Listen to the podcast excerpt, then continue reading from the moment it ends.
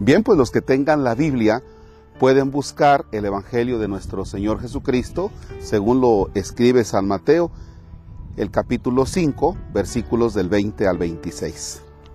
En el nombre del Padre, y del Hijo, y del Espíritu Santo. Jesús dijo a sus discípulos, les aseguro que si su justicia no es mayor que la de los escribas y fariseos, ciertamente no entrarán ustedes en el reino de los cielos. Han oído que se dijo a los antiguos, no matarás y el que mate será llevado ante el tribunal. Pero yo les digo, todo el que se enoje con su hermano será llevado también ante el tribunal. El que insulte a su hermano será llevado ante el tribunal supremo y el que lo desprecie será llevado al fuego del lugar de castigo. Por lo tanto, si cuando vas a poner tu ofrenda sobre el altar te acuerdas allí mismo de que tu hermano tiene alguna queja contra ti, deja tu ofrenda junto al altar y ve primero a reconciliarte con tu hermano y vuelve luego a presentar tu ofrenda. Arréglate pronto con tu adversario mientras vas con él por el camino no sea que te entregue al juez, el juez al policía y te metan a la cárcel. Te aseguro que no saldrás de allí hasta que hayas pagado el último centavo. Palabra del Señor. Gloria a ti, Señor Jesús. Fíjense nada más la exigencia de Jesús a quienes nos consideramos sus discípulos. Es decir, que no basta con creer en Jesús, no basta con tener una crucecita colgada en el pecho, no basta con que tengas la imagen de Jesús en tu altar o que la lleves en el rosario que está en tu carro, en tu coche. No, no es suficiente. Jesús nos pide actitudes que realmente demuestren que creemos en Él. Si nos decimos cristianos, entonces actitudes de las que nos está pidiendo Cristo.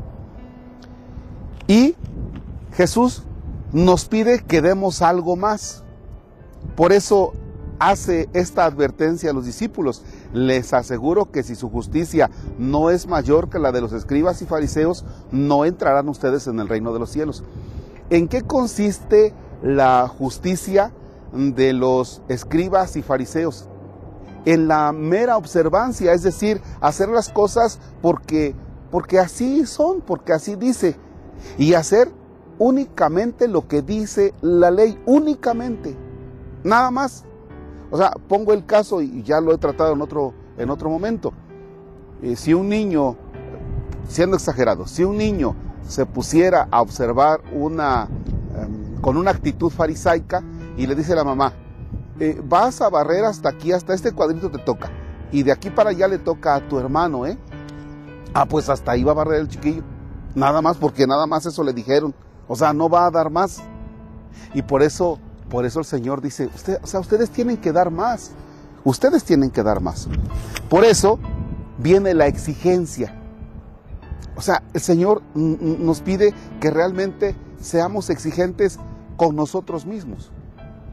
En este tiempo de cuaresma, realmente lo que debemos hacer es adentrarnos en nuestra vida y pensar, ¿realmente mi vida tiene actitudes cristianas? Es decir, que los demás al verme, no porque me vean, pero no por aparentar, pero los demás al verme dicen, caramba, este sí está viviendo verdaderamente como cristiano.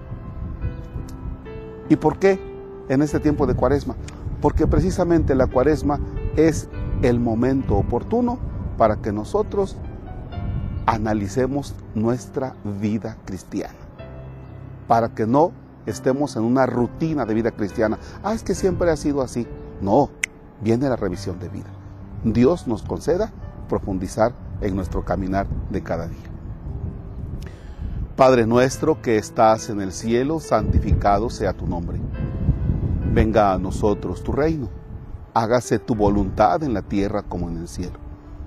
Danos hoy nuestro pan de cada día, perdona nuestras ofensas, como también nosotros perdonamos a los que nos ofenden. No nos dejes caer en tentación y líbranos del mal. El Señor esté con ustedes. La bendición de Dios Todopoderoso, Padre, Hijo y Espíritu Santo, desciende y permanezca para siempre. Amén.